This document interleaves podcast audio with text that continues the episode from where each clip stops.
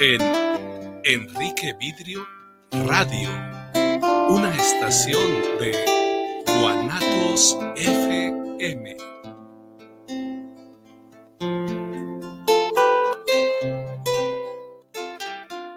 guanatosfm.net los comentarios vertidos en este medio de comunicación son de exclusiva responsabilidad de quienes las emiten y no representan necesariamente el pensamiento ni la línea de guanatosfm.net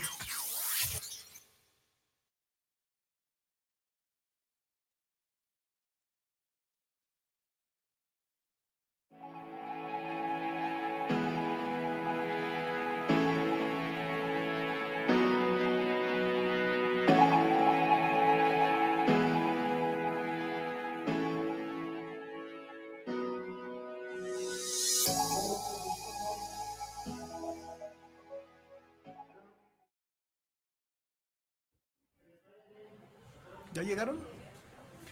Muy buenas tardes, bienvenidas y bienvenidos a Desde Cero, tres generaciones al aire. Se viene incorporando Michelle, que viene a la Corre Corre.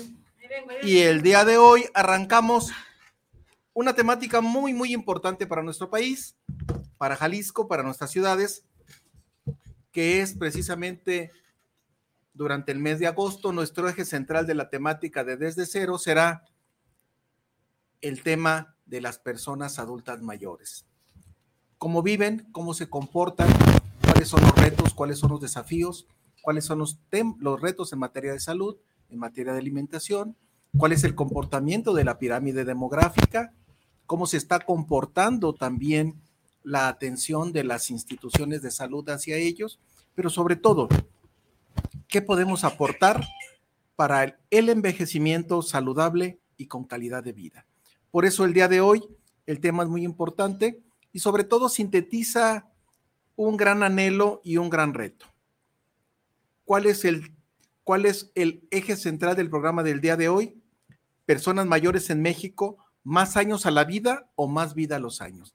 Ese es el tema que el día de hoy estaremos viendo y tenemos como invitado a un gran amigo y miembro de Incabimex, desde luego al doctor Rodrigo de la Torre, que le damos la bienvenida, doctor, como siempre, está a su casa y gracias por la disposición para estar esta tarde. Le cedo los micrófonos y el control a Michelle Arenas, que ya tomó un poco de aire después de venir corriendo. Gerardo Rico Cervantes, nuestro conductor junto con Michelle, tuvo un, este, una situación de última hora y se disculpa por no estar en el programa el día de hoy. Otra, otra falta. Ya la, váyanle contándole las faltas a Gerardo, ¿eh? Pues bien, Doc, bienvenido. ¿Cómo estás? Buenas tardes. Muchas gracias siempre agradecido por la invitación y sobre todo saludando al amable público que siempre está atento a nuestro programa. Yo quiero empezar, digo, llegué tarde por, por una situación, este, vengo de despedirme de una amiga que falleció el día de ayer. Ya hablábamos de esta parte de, de que uno pensara que la muerte solo es para, o quienes van quienes están próximos, pues serían las personas adultos mayores y cómo la vida de repente nos da estas sacudidas y que, la vida es solo un suspiro y un instante y, que aprendamos a vivirla intensamente. Yo siempre lo, desde que me enfermé y parezco disco rayado en ese sentido, pero creo que es importante que vivamos la vida, o sea, pero realmente vivirla y que creemos momentos y recuerdos de nuestros hijos porque no se sabe. Sí. Esta amiguita deja a dos niñas, a dos niñitas, y su mayor preocupación ahorita de las mismas niñas es pues, que probablemente las separen, ¿no? Porque son de papas diferentes. Entonces, está complicada la situación. Entonces, hay que vivir la vida intensamente porque no sabemos cómo cómo se vaya a comportar esto. Pero a ver, Doc, entremos en materia. Primero, no sé, este, me gustaría que habláramos de eh, algunas, no sé si trae cifras sobre la eh, el tema de adultos mayores o personas mayores. Según la encuesta nacional del, del INE, 17.956 personas son adultos mayores. De esto, el 15 al, del 14 al 15% representan adultos jóvenes. ¿Qué es esto? De 60 años. El 56% representan adultos mayores de 65. Lo que es el resto representan adultos entre los 70 y 75 años. Ok. ¿Qué es lo que tenemos que ver primeramente en la parte del adulto mayor? Las causas de muerte. ¿Qué es lo importante? Aquí vamos a entrar en una pequeña controversia en la que el hombre muere más o la mujer muere más. Mm, La primera causa de muerte en el adulto mayor son eventos cerebrovasculares. Ok. ¿Qué es esto? Una obstrucción parcial o completa de una arteria de menor calibre que lleva aportación de oxígeno al cerebro. La segunda causa es el infarto agudo al miocardio. Misma situación, pero en lugar de ver ahora el cerebro como el órgano principal, Es el corazón. es el corazón. Después de esto tenemos los cánceres. ¿Qué es esto? En el hombre el más común es el cáncer de colon y el prostático. prostático. Oh, es primero el de, El primero el de colon, doctor. Yo tenía la es. percepción Yo que era pensé primero que el de de próstata. próstata. No, Y el de garganta, ¿cómo va con los hombres, doctor? Disminuye porque el cáncer de garganta, la mayor incidencia no se asocia a un cáncer faríngeo de primera instancia, sino que se agota la instancia a lo que es virus del papiloma humano. Ah, ok. Recordando que el virus del papiloma humano Tarda 10 a 12 años, ¿no? Exactamente. La mayor incidencia de presentación de la enfermedad es en mujeres. ¿Por qué? Porque produce endometriosis, produce inflamación, están las lesiones evidentes. En el hombre. En el hombre produce mayormente un cáncer faríngeo. no. Ok. Las lesiones son más producidas en boca, pero en faringe se representa el cáncer. Ahora la controversia de la mujer, que pueden ser diferentes tipos, siendo la principal causa de muerte hasta ahorita el cáncer de mama. Entonces, en seguimos siendo el de cáncer de mama. Así es. En segundo, Aunque en, la prim- en el ramo, doctor, perdón, son los este, eventos vasculares cerebrales y luego los, las- los impactos cardíacos y luego el cáncer. En la mujer se va en primer lugar. así es. Ese es un dato muy significativo. Más porque aquí podemos dividir en cierta manera las situaciones. Cuando hablamos de la muerte, hablamos de las causas más relevantes a nivel mundial y no solamente a niveles locales. De primera instancia, la incidencia de muerte en México ha bajado. En los últimos 10 a 15 años ha disminuido entre 5 a 10 años. Anteriormente veíamos adultos mayores por encima de los 75 años. Ahorita ver un adulto mayor de 75 años es muy poco probable. Ahorita la incidencia de muerte es entre los 65 a 70 años de edad. Ok.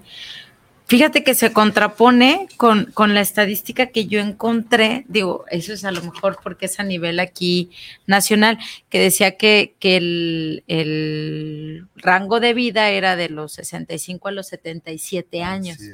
De hecho, eh, sufre un cambio. Ayer lo estuvimos analizando con el maestro Jorge Enrique en una visita que tuvimos a la Dirección General del DIF sobre el tema de la agenda de adultos mayores, de personas adultas mayores. Y el tema es que ese era el rango, Michelle. Eran 77 años la edad promedio de las mujeres y, Y 73, 73 los hombres. Un margen. El COVID viene a alterar esas cifras y se reduce 73 las mujeres y en promedio 68 los hombres. Me suena lógico porque las cifras que yo Perdón. tengo son previas, Previos al al, COVID. COVID. Es que Es, una encuesta era- previa al COVID. ¿Sí o no, doctor? Suena- Eran suena lógico. 77 mujeres, este, que siempre la mujer es otro Es de los grandes más misterios. longeva. Este, tiene una esperanza de vida un poco más grande, ¿no, doctor? Así es. Inclusive viendo los datos propiamente del INEGI, te habla de las muertes generales, en las que en el 2022 fueron 368 mil muertes. En el 22, que es COVID, doctor, No, en el ya 19. 19, Post- post pandemia. post-pandemia. post pandemia, ok. De esos hablamos que el 43.8% son mujeres y el 56.1% son hombres. ¿Qué es lo que pasa? Un estudio de la Unión Europea demuestra que el hombre representa mucho más estrés ante la vida laboral. Produciendo un mayor índice de estrés oxidativo. Yo no creo, ah, bueno, a lo mejor en la, en la parte ¿De Es que oxidación? ahí te va sí, celular. porque la mujer tiene más presión. Es que ahí te va el porqué. ¿Qué es, es lo que que es un- como un sucede? enigma, ¿no? Re- regularmente discutimos el doctor Rodrigo y yo, pero No, pero sí es interesante porque es un tema recurrente. La mujer lleva mayor carga, perdón Claro. que lo diga, pero la mujer tiene el hermoso trance de la maternidad, que no es un es. asunto menor, y tiene una esperanza de vida más amplia. Entonces, es, es, es un, un- un- pero los hombres son más pachurritos, más, Es No, me refiero que- más ligeritos en ese sentido. Digo, que si tiene que ver con una parte de oxidación, bueno, a lo mejor eso es diferente, ya químicamente es diferente, Sí. pero Cuando hablamos de diferenciación hormonal entre un hombre y una bueno, mujer, ya es sí. la mujer representa mayor índice de estrógenos, progesterona y menor andrógenos. Andrógeno, sí. En el hombre es lo contrario, mayor índice de andrógenos, menor índice de progesterona y estrógenos. ¿Qué es lo que pasa? En la mujer el estrógeno se vuelve cardioprotector. Ah, ok. índice, si Oh, nosotros ok. checamos el índice de muertes por infarto y eventos cerebrovasculares en mujeres menores de una edad premenopáusica es menor. Mm, Pero si checamos el índice posterior a esto, Aumenta. se aumentan las Hay cosas. switch. Ok. Exactamente. Ok, ok, ok. ¿Qué es lo que sucede con esto? Hormonalmente hablando, la mujer está protegida y el hombre no en ese aspecto, al menos no a la, a la misma situación. Por ende, produce un envejecimiento celular Mayor. mayor. Ah, ok. Más temprano, diría yo, porque pudiera ser que la mujer, digo, así lo entiendo yo, tenemos esta parte en la que somos eh, hormonales, por decirlo de alguna es. manera, y ese tipo de escudito nos da un par de años que a diferencia de los hombres, ellos siguen corriendo, como quien dice, su, su vida, este, en cuanto a ese aspecto, pues, de, de las cuestiones médicas. Órale, qué interesante. Bueno, alguna ventaja teníamos que tener, chicas, después de llevarnos todo lo demás, alguna, algún beneficio debería de tener esto. Eh, Otro elemento importante, si me lo permiten, es el reto que tenemos como sociedad ante un comportamiento de, si bien se reduce, sigue estando un comportamiento de envejecimiento de la población en la general. Esto le llamamos la transición demográfica. ¿Qué quiere decir?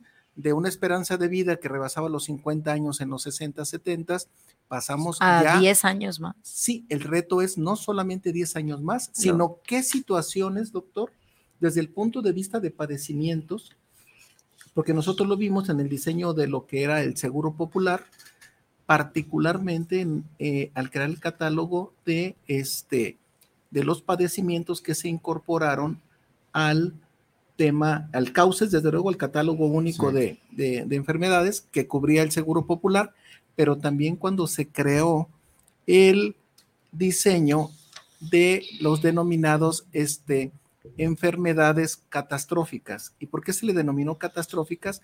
Porque económicamente son enfermedades que tienen un costo tan alto que lleva e impacta a una economía familiar a un nivel prácticamente catastrófico. Y en él podemos incidir en que con la ampliación de esperanza de vida, la sociedad tiene el reto de tener que generar la economía de la salud para poder atender a esta población cada vez más amplia y que su edad productiva directa ya no es tan, tan, este, tan amplia como la tuvo en su juventud. Así es. ¿Cuáles son los retos en economía de la salud, doctor, para poder brindar una atención de calidad a este segmento de población que lo merece y que además, doctor, tiene derecho a él? Primero recordando la parte del inicio del sexenio donde mencionaban que vamos a tener un sistema de salud igual que el de Dinamarca. Principalmente, ¿no? O sea, desde el planteamiento fue una ofensa, Exactamente. porque yo no quisiera el de Dinamarca, yo quisiera el de Canadá. Exactamente. En segunda, en esta semana, en un periódico, sale que el, el aumento de la consulta privada fue en 20%. Eso me quiere decir a mí desde un inicio, mi sistema de salud público es deficiente. es deficiente y no está teniendo la adecuada percepción de los pacientes. ¿Qué es lo que primeramente tenemos que ver en una parte sociodemográfica? El índice de muertes aumenta en el periodo de invierno.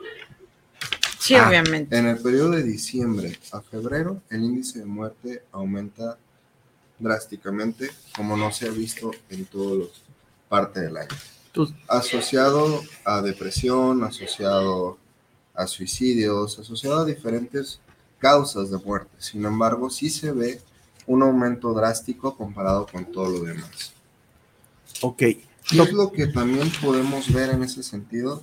El adulto mayor tiene una posición importante en la familia, Claro. sin embargo, en muchas ocasiones se deja de lado.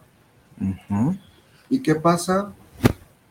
Los abuelitos llegan a morir inclusive por depresión, de tristeza, que se vuelven una carga familiar para conllevar ante la familia.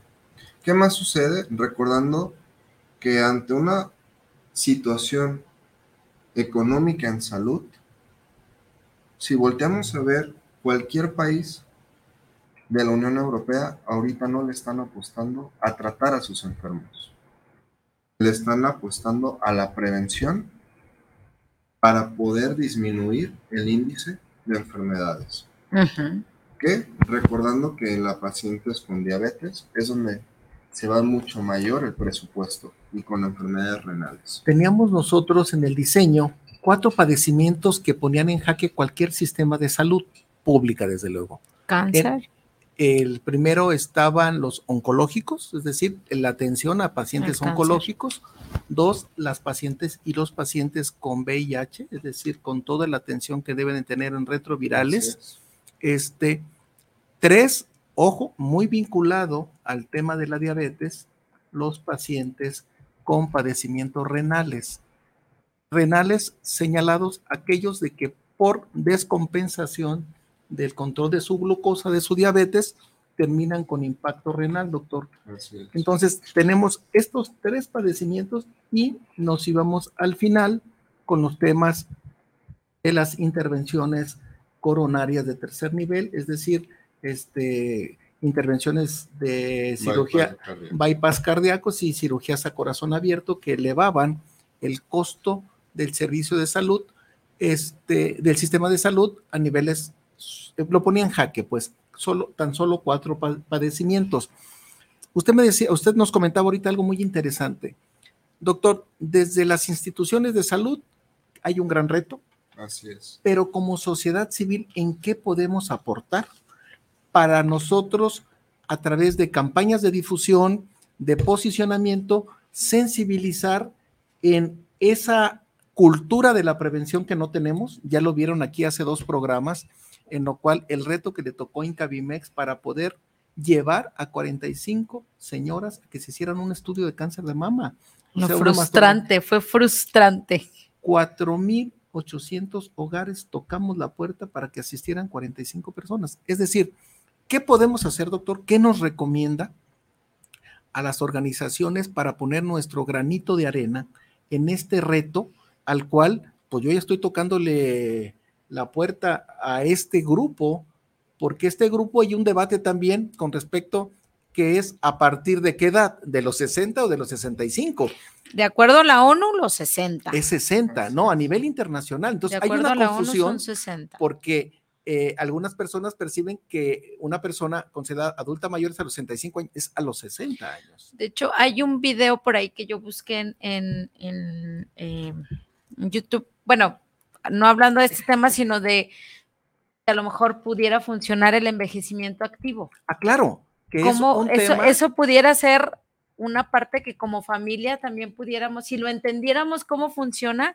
estaría muy bien que dejáramos de ver a nuestros adultos mayores como como alguien que indefenso, como alguien que no tiene nada que aportar, sino que volvamos a los orígenes, ¿no? En, en las culturas prehispánicas, cuando estos hombres, el Consejo de el Ancianos. Consejo de Ancianos, o en Roma, o en la cultura, este, es la redignificación de las personas mayores Con un reconocimiento claro, social. claro. Y lo que tú comentas es maravilloso, Michelle. Es qué vamos a aportar para el envejecimiento activo y digno, doctor. Y otro tema importante, lo platicamos ayer con el director general del DIF. Dejemos de ver a este segmento de población como un pasivo social, ¿eh? Ojo, porque hay una percepción de que este segmento es una carga para la sociedad. Nomás les Al tengo que decir algo. A nivel nacional son 18 millones de personas y a nivel estatal son un millón cien mil, que ya estamos a un millón doscientos mil. Primer lugar, en volumen es un segmento importantísimo. Número dos, genera más del 7 Por ciento de ingreso a las es. familias. Ese dato yo lo traía, es. me parecía. aún con la depreciación Así y es. los retos que tenemos. Abordaremos en programas de este mes el tema de los retos en materia del sistema pensionario y las opciones que hay que ver.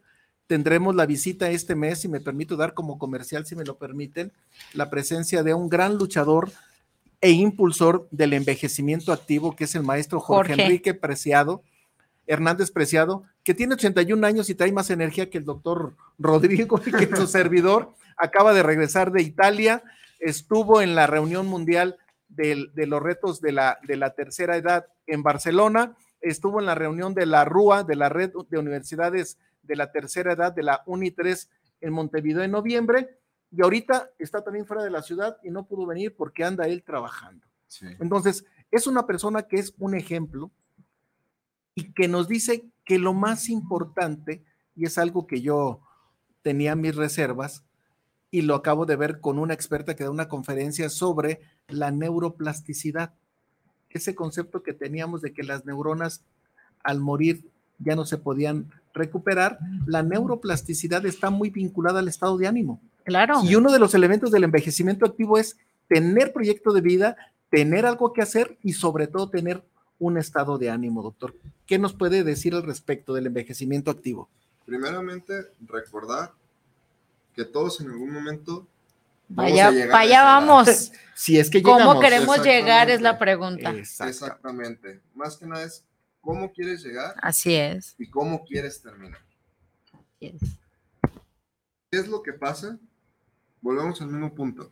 El adulto mayor, el 48.9% de todos los adultos es- de los que han fallecido, fallecen en casa. Sin atención, con atención, pero la mayor parte de ellos es en casa. El 39.5 fallecen en una unidad hospitalaria. Ah, Ok. ¿Qué porcentaje, doctor? 39. 39.5. De estos, ya háblese Secretaría de Salud, Insiste. insiste o alguna unidad privada. Y no especificado, hablamos de casi el 11%. ¿Qué quiere decir esto? Que es- no sabemos si realmente, Subregistro, ¿verdad? Subregistro. Subregistro. pero principalmente, ¿qué es lo que tenemos que ver sobre la parte del envejecimiento activo? Que no solamente es exclusivo del adulto mayor, que De tenemos hecho, el que video lo irlo explica muy claro. viendo desde los niños. Ok. ¿Por qué? Tú dile a un niño y incúlcale la higiene personal y lo va a seguir haciendo todo el resto de su vida. Y cuando llegue a una edad adulta, lo va a seguir haciendo. ¿Por qué? Porque es algo que ya esté cotidiano. Pero en cambio, cuando quieres agarrar una costumbre cuando eres un adulto, es mucho más difícil. Tienes Los que hacerlo hábitos, ¿no, por doctor? 21 Los- días para que se convierta Los en un hábito. Hábitos, los hábitos famosos. Y si hablamos solamente de la higiene dental, el índice de tener un infarto agudo de miocardio también puede ser una causa tener caries. Ok. Tenemos Así algunos, algunos saludos ya arrancando el programa. Me permito este, darlos. Francisco Rosales, saludos para Desde Cero, saludos al doctor de la Torre y a los conductores. Luis Eduardo Gutiérrez, saludos para Desde Cero. Aquí escuchamos el tema de los adultos mayores. Adriana Sánchez nos envía saludos para el programa. Les escuchamos en Tlaquepaque Centro Para Miguel. para el maestro Arenas y al doctor de la Torre.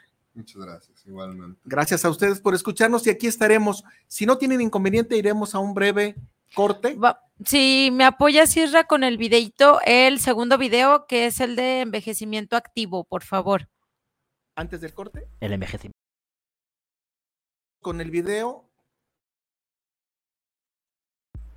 El envejecimiento activo es el proceso por el que se intentan optimizar las oportunidades relacionadas con la salud, la participación, el aprendizaje a lo largo de la vida y la seguridad.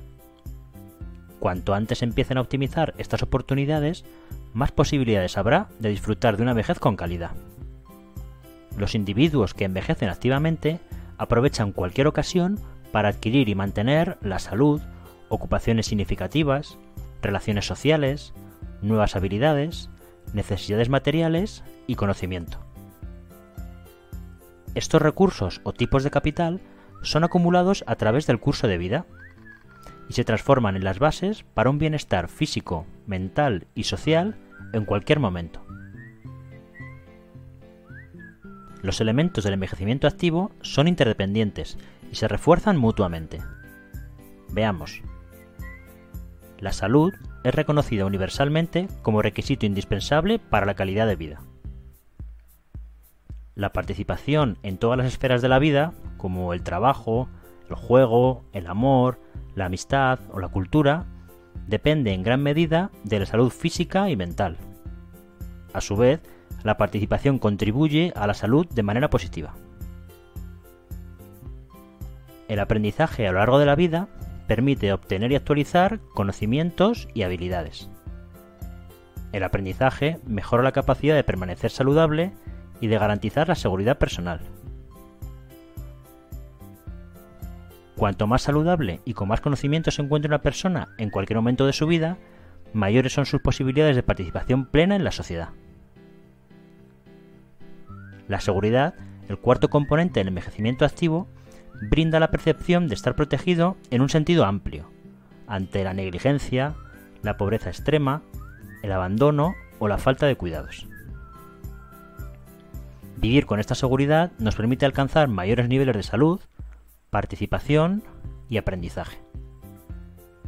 Por lo tanto, el envejecimiento activo apunta a que los individuos transiten por el proceso de envejecimiento interviniendo de manera activa en los diferentes contextos sociales, de acuerdo a sus necesidades, deseos y capacidades, mientras que el entorno les proporciona protección, seguridad y cuidados cuando sean necesarios.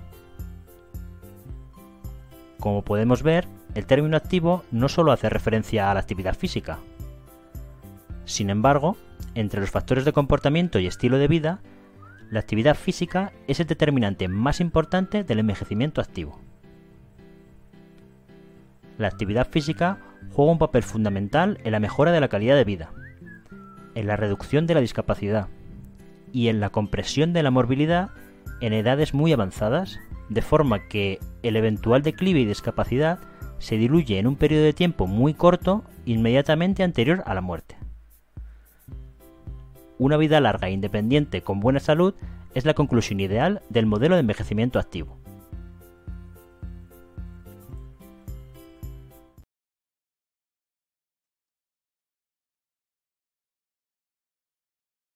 El fentanilo es una de las drogas más peligrosas que puedes probar. Es muy difícil detectarlo. No tiene olor ni sabor. Te lo pueden ofrecer en polvo blanco, pastillas o aplicado en pequeños pedazos de papel. También lo mezclan con gotas para los ojos o aerosol nasal o lo añaden a dulces o golosinas. Por eso, cuando te ofrezcan cualquier sustancia, la que sea, nunca aceptes. Si te drogas, te dañas.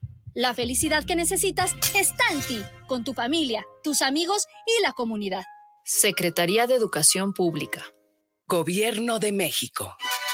Escucha las 24 horas, vive el Mariachi Radio y vive el México Mágico y su folclor sin interrupciones. Ingresa a nuestro sitio web www.guanatosfm.net y dale play. Recuerda, vive el Mariachi Radio, un concepto de Guanatos FM Network. Triton Pets, tienda de mascotas, te ofrece un amplio surtido de accesorios, alimentos y pequeñas mascotas, así como todo lo necesario para su cuidado. Con el respaldo de las mejores marcas del mercado, estamos ubicados en el centro comercial de Chedragui Lomas, Avenida Río Nilo, número 7540, local 29, entre Malecón y Patria. Te esperamos de lunes a domingo de 10 y media de la mañana a 8 de la noche o contáctanos al 33 14 11 22 22. Y recuerda, el mejor surtido y atención está en Triton Pets.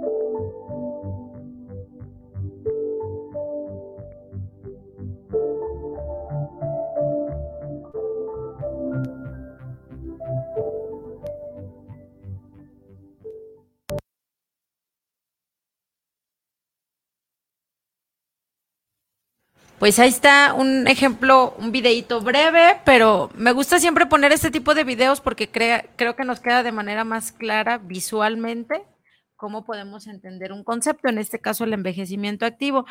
quiero empezar primero eh, definiendo lo que es el envejecimiento y el envejecimiento es un proceso de cambios a través del tiempo que se da de manera natural, gradual, continuo e irreversible. Envejecer implica procesos de crecimiento y deterioro. Y algo que desde que nacemos, lo que hacemos durante cada etapa de nuestra vida es ir envejeciendo. Entonces, ¿cómo lo queremos hacer? Con dignidad y, este, y con calidad de vida o cómo, cómo nos vemos en un futuro. ¿Me quiero ver dependiendo de otra persona o quiero empezar a ser activo desde ahorita para tener una mejor calidad de vida? Eh, la vejez tiene diferentes grupos o lo que los podemos dividir es de manera cronológica, de manera física, psicológica y social.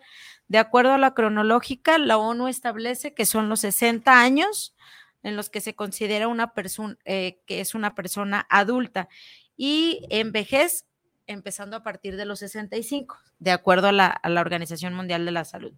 En cuanto a la edad física, los cambios físicos y, y biológicos normales durante la vejez se dan obviamente en distintos ritmos y según cada persona, el lugar en donde vive, su economía y en general su propio entorno.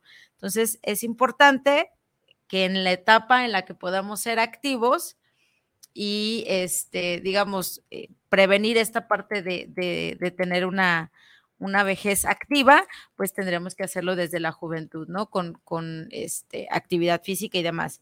La edad psicológica, que es aquí donde pueden venir también los trastornos eh, como el Alzheimer y demás, que quedan fuera de a lo mejor de una parte que podamos nosotros eh, evitar, más sin embargo, sí conocer cuáles son los antecedentes y desde ver estas, ya tuvimos nosotros un programa sobre Alzheimer, entonces conocer cuáles son estos primeros focos rojos, poder identificarlos y entonces sí empezar a trabajar para eh, que la persona, nuestro familiar o nosotros mismos tengamos una vejez digna a pesar de estas cuestiones que pues bueno, se salen de la mano, ¿no?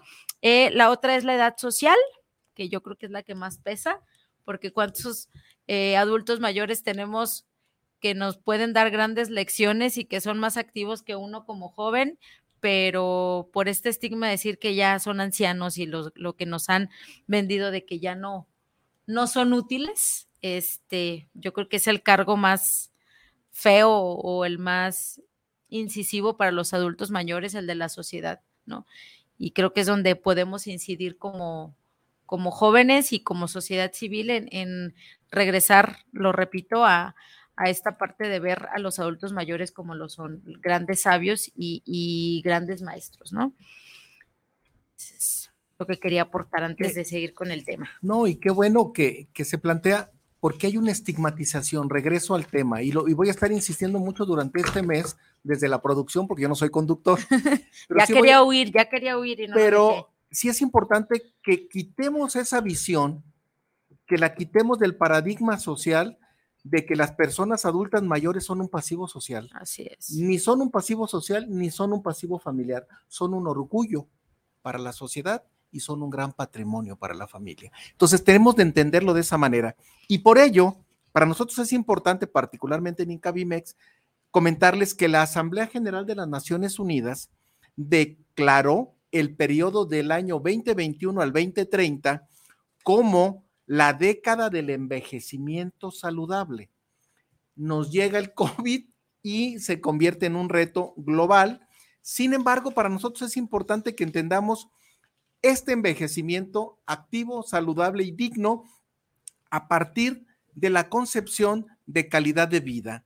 Y por eso para nosotros es importante que el doctor Rodrigo esté en esta tarde con nosotros, el doctor Rodrigo de la Torre, de la Torre que fue eh, una de las personas a nivel del estado de Jalisco que formó parte de ese equipo que en el COVID tuvo un relevante, muy, muy relevante rol para que Jalisco no tuviera un impacto tan negativo ante la pandemia y que tenemos la fortuna, tanto en Incavimex como en Papalot, de que tenemos el orgullo de que forme parte de nuestra asociación civil. Doctor, Michelle comentaba que ese envejecimiento social, envejecimiento cronológico y el envejecimiento intelectual, y en esto hay una enfermedad silenciosa. Que es el una- Alzheimer. una enfermedad que está allí, que se empieza a manifestar y que si no tenemos conocimiento de sus síntomas, cuando se quiere abordar ya es en una etapa tardía. Háblenos, por favor, de ese enemigo silencioso, de ese riesgo tangente y latente que está en nuestras sociedades, en nuestras familias, particularmente con nuestras personas adultas mayores, que es el Alzheimer. Primero vamos a hacer una gran diferencia entre dos cosas. Una cosa es Demencia. olvidar o tener una demencia activa y otra muy diferente es tener una Alzheimer. ¿Por qué quiero cognitar y primeramente tomar ese punto? Porque si yo ahorita les digo la definición de Alzheimer, voy a tener al público demasiado preocupado en los próximos días, que van a decir más de alguno tenemos una pérdida de la memoria transitoria muy drásticamente. ¿Qué es lo que pasa a raíz de la pandemia? Empezamos a ver que las personas tenían un deterioro neurocognitivo en el que empezaban a perder parcialmente la memoria. Ujú. Aquí cabe resaltar que son dos tipos de memoria. Memoria a corto plazo y, Y memoria a largo plazo. Memoria a corto plazo, lo que estamos haciendo en alrededor de las primeras partes del día. A largo plazo, lo que tenemos agendado, lo que tenemos ya como una memoria de reserva. El olor de un perfume de tu familiar, el inclusive el olor hasta suavitel que podemos llegar a tener. Entonces, una vez recalcando que no es una memoria a corto plazo, ahora sí, la definición de Alzheimer es un deterioro cognitivo con pérdida de la memoria crónicamente. No quiere decir que todas las personas tenemos Alzheimer de puro inicio, sino que esto se va representando con una pérdida de la memoria cada vez mayor hasta que la persona que padece la enfermedad tenga un olvido por comer, defecar o respirar, que son las causas por las cuales comienzan a tener Y lo más doloroso para la familia que ya no los reconocen, ¿no? Que ya no saben. Digo, se hizo, perdón, se hizo muy viral un video donde está la nieta dándole de comer a la, a la abuela y tiene un momento de lucidez la, la señora y le dice, hija, y se ponen a llorar las dos, pero fueron segundos en lo que ella como que recordó quién era y, y Sí. fue maravilloso pues esa, esa parte de re- regresar un momento. Así es, ¿por qué? Porque pueden ser transitorios en el que cuando comienza la enfermedad comienzan a tener partes en el del día en el que no saben quiénes son, no identifican familiares o olvidan todas las actividades pasadas. Pero prácticamente estamos hablando que esto va a ir en aumento, que esto va a ir crónicamente y no va a haber una cura. Un cambio. Hasta ahorita no hay una cura para decir con esto erradicamos la enfermedad. ¿Cuáles son las causas? La principal, genética. No haya una ¿Hay, causa. hay carga genética, doctor? Así es. O sea, que, quien en la familia tenemos el antecedente o hubo el antecedente de este padecimiento en, ¿En qué, familiares, en qué este, hay, el riesgo, entonces. No se puede decir un porcentaje porque ahí hablamos de genes recesivos y dominantes. Mm, como en el cáncer? Como en todo, Exactamente. Como en Aquí todo. podemos hablar de que si ya tenemos una carga genética, hay una probabilidad de poder llegar a padecer. O de hacer lo propio para evitarla, ¿no? Exactamente. Cabe resaltar que sí es propiamente una de las enfermedades del envejecimiento, sin embargo también se puede presentar Temprano. poco común, pero en edades tempranas. No solamente es pensar Mm. que el abuelito lo puede llegar a tener. Es No, exclusivo de las No. personas mayores, es exclusivo de este periodo de la vida, sino también se registra en... Así es. También se puede registrar. Es poco común, sin embargo sí se puede dar. No es lo más habitual, pero sí ha llegado a suceder en ciertas cosas. Después hablamos de otro tipo de padecimientos que también son a la mano, que es el Parkinson, Mm, que es contracciones involuntarias Voluntarias. sostenidas de extremidades o de algunas partes del cuerpo. Aquí cabe también resaltar la diferencia entre Parkinson y tics nerviosos. Los Porque No, los los- tics nerviosos pueden llegar a confundir a las personas. ¿Qué sucede a una persona que empieza a tener un movimiento involuntario por alguna causa de nerviosismo y después nos van a hablar diciéndonos, oye, tengo Parkinson porque tuve un movimiento involuntario? No, no, no. Aquí hay que diferenciarlos. ¿Por qué? Porque en uno va a ser de manera crónica. Va a ir aumentando gradualmente. Y el otro no. Se presenta en momentos. en situaciones específicas y momentos específicos. Ok.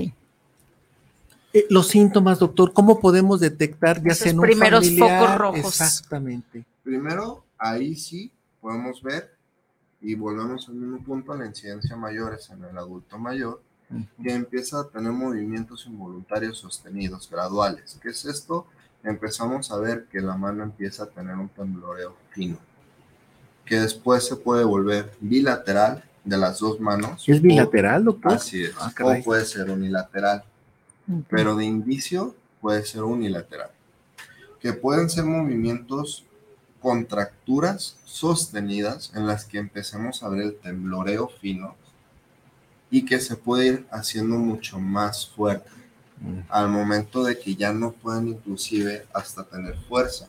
O sostener algo, ¿no? Exactamente. No porque haya pérdida de la fuerza, porque estamos hablando de una contractura sostenida, sino de la contractura para poder contraer los dedos. De precisión, flexión, de mayor precisión. Ok, ok. ¿Qué es lo que podemos también ver?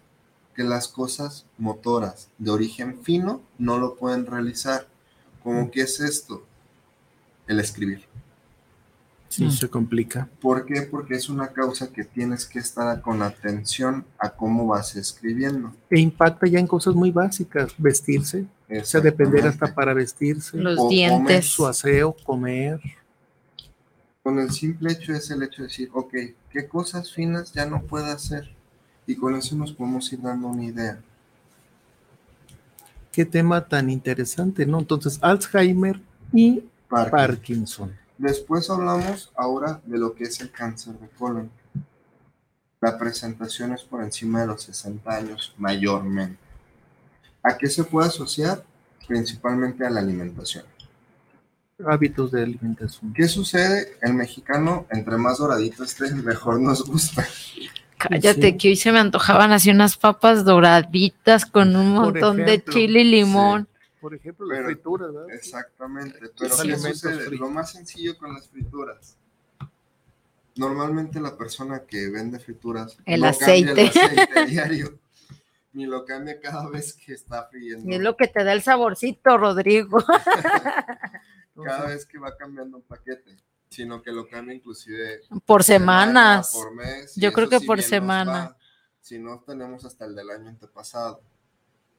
Pero ¿qué sucede? Los carbohidratos se vuelven mucho más difíciles de digerir. De procesar. Entonces, al momento de que vemos eso, empieza a haber unas mutaciones celulares en el nivel intestinal, porque es donde se Mm. absorben los nutrientes. De segunda instancia, la carne. Todos nos Ese. gusta en algún momento comer una carne asada doradita. Entre más carbonizada esté, mucho más difícil de digerir es. Mm. Las Ah, tortillas. ok, ok. De igual manera. Ay, las doraditas. Mamá, ¿estás escuchando? Ya no, ya no hay que comer tortillas doraditas. Sucede que de misma manera las proteínas y carbohidratos no se absorben de la misma forma. Hasta en la tortilla, Rodrigo, aunque no la Sí. pongas en aceite. Pero es por el- los carbones, así entiendo, ¿no? Exactamente, porque no es el índice que pongamos de que ahorita me voy a poner a decirte cocinar con aceite, cocinar con manteca, sino aquí lo importante es Lo frito, lo que se lo dora. carbonizado que se puede llegar a poner. Ok. ¿Qué tal, eh? ¿Qué más tenemos? El consumo de alcohol crónico. Recordando que técnicamente el alcohol está a cierto porcentaje. Y sí, sí hay estudios que demuestran que el vino tinto tiene antioxidantes, que eh, el pH de la orina aumenta, que eso previene infecciones vaginales o infecciones de vías urinarias. Sí, sí es cierto. Pero el gran dilema es La frecuencia. exactamente porque O la cantidad. decir a una Los grados, ¿no? Los grados. tómate una copa, pero ellos piensan que es una copa grande jaibolera o que la consumen lo de toda la semana en un No, solo lo vimos, día. lo vimos con el, con el vinólogo que nos decía él Exacto. la, la proporción real que Son era dos copas. dos copas. Dos copas. dos Así es. copas. ¿Les parece bien que vayamos a un corte para dar este, disciplina a lo que el Inge nos está marcando? Vamos a un corte breve y nos venimos al cierre, doctor, para que nos siga hablando de esta calidad de vida en el envejecimiento activo y digno. Desde cero en un breve corte.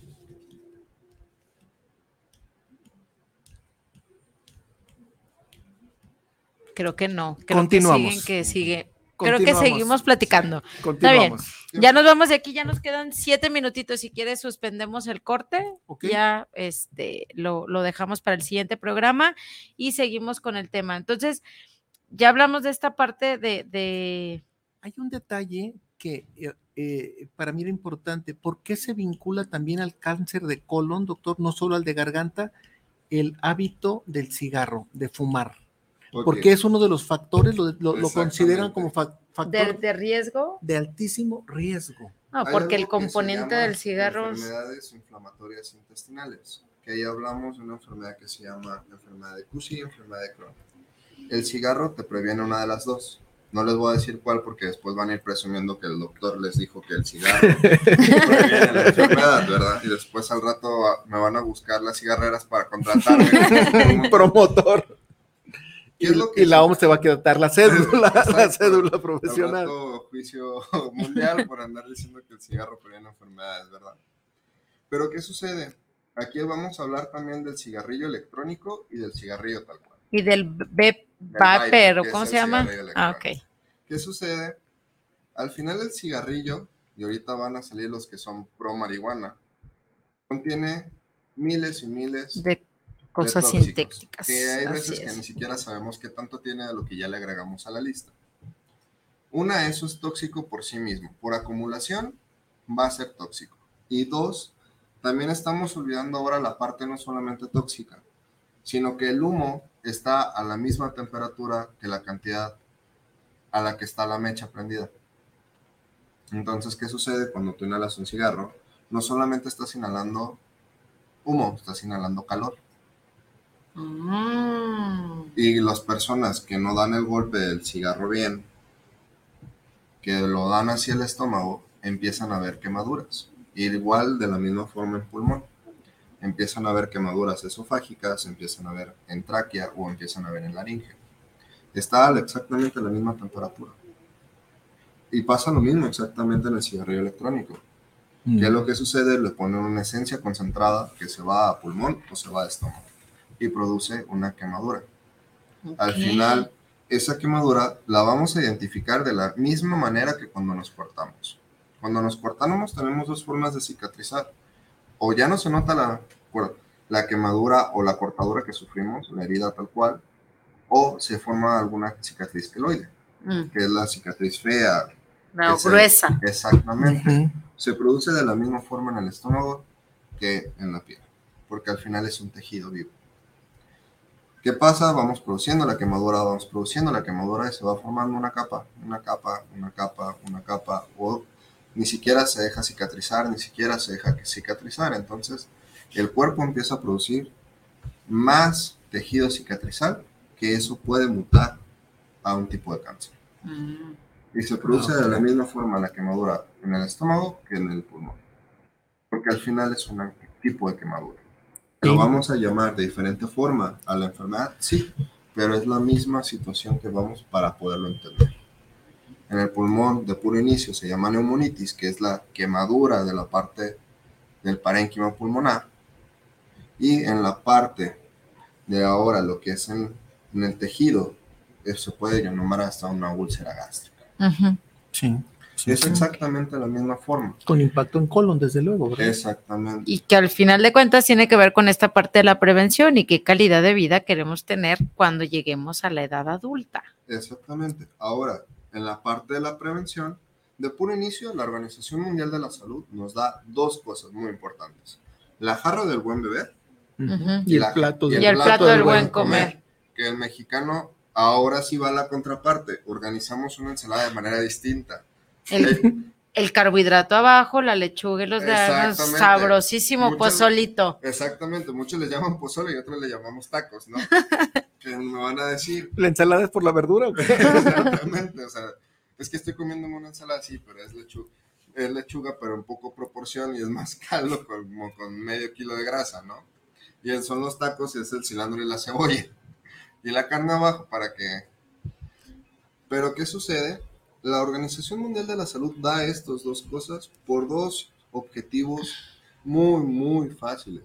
Primero, la obesidad es un factor inflamatorio. Ah, ok, ok. Por sí mismo, el estar obeso es un factor inflamatorio que te puede predisponer a todo. No Por eso les iba tan mal en el COVID. Exactamente, porque tenemos ya una inflamación, agrega la otra inflamación. Ah, ok. Exactamente. La Nos fa- puedes la poner- famosa medida mágica de los 90 centímetros en cintura tiene una lógica. Exactamente. No puedes poner tus órganos básicos. Con esto les Cubiertos estoy de grasa. Bien fácil. Tenemos obesidad.